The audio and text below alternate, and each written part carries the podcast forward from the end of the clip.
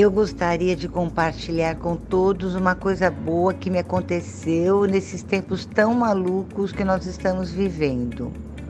Há um tempo atrás eu pedi a Silvia que viesse em meu apartamento para dar uma energizada através do Feng Shui. Ah, foi maravilhoso e eu recomendo a todas as minhas amigas para fazerem.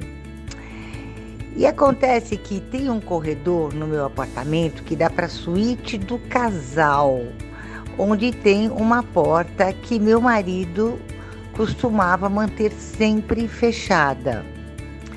Uh, a Silvia me orientou que ali, através dos estudos dela, era o lugar na casa, o lugar da prosperidade e que ele não deveria manter trancada. Acontece que meu marido, capricorniano e teimoso, não queria abrir a porta de jeito nenhum. Aí, com a pandemia, as coisas começaram a acontecer e ele andava muito preocupado, como todo mundo, com os negócios. Então, aluguéis de salas uh, que ele tem sendo devolvidas, empregados da firma é, ele teve que dispensar vários. Ele trabalha com comércio, comércio parado, tudo parado.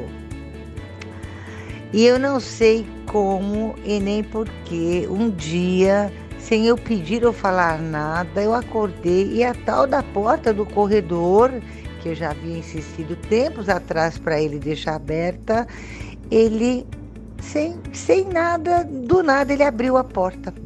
Eu estranhei, mas fiquei quieta. Pensei, já já ele fecha de novo, mas não. Passaram-se os dias e a porta continuou aberta. E eu fiquei feliz e comentei com ele: Eba, você abriu a porta da prosperidade. Podem acreditar, depois de duas semanas começaram a ligar para ele querendo alugar ou comprar algumas salas e a firma começou a encher de gente de novo, uh, a se movimentar e a dar lucro. E ele ficou muito animado, está animado, graças a Deus.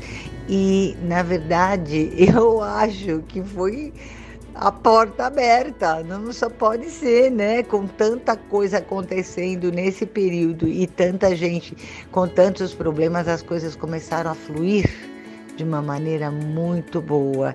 E eu só tenho que agradecer a Deus por ter colocado esta pessoa maravilhosa que é a Silvia na minha vida e que através do seu estudo e do seu amor ao próximo, que a gente sente tanto, ela pode ajudar muita gente.